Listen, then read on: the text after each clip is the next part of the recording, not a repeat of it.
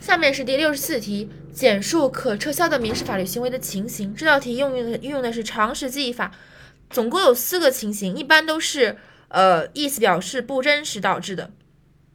首先是重大误解，然后是因受欺诈实施的民事法律行为，最后是呃第第三点是一方或者第三人以胁迫的手段使对方在违背真实意思的情况下实施的民事法律行为。